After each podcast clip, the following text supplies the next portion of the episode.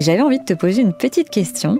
J'aimerais savoir comment tu as su qu'il était temps que tu changes de vie et que tu euh, embrasses la nouvelle carrière qui est la tienne aujourd'hui et que tu changes complètement. Est-ce que tu peux m'en dire quelques mots? Eh bien, c'est le moment où, dont je parle dans l'épisode où j'ai envie de, de, créer quelque chose qui va regrouper tout ce dont j'avais besoin à un instant T. Donc, euh, à l'instant dont je te parlais, c'était du bien-être, du yoga et de la rééducation, mais en dehors du corps médical.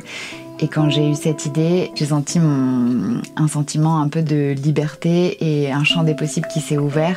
Et j'ai eu envie d'aller plus loin. Et c'est à ce moment-là où j'ai prévu de partir à l'étranger pour me former et être professeur de yoga pour pouvoir ensuite euh, ouvrir mon appartement bien-être. Et aujourd'hui, euh, ça fait trois ans que chez June existe et je me sens au bon endroit et au bon moment. Et est-ce que tu aurais un petit conseil pour quelqu'un qui justement sait pas trop s'il prend la bonne décision? Euh, je pense que euh, on le sent au fond de soi si la décision qu'on prend elle nous correspond ou si c'est pas vraiment la nôtre.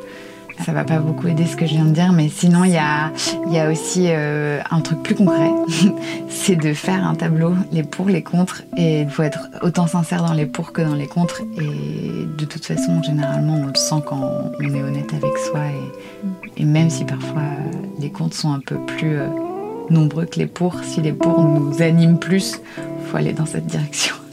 Ça marche, je te remercie beaucoup. Merci.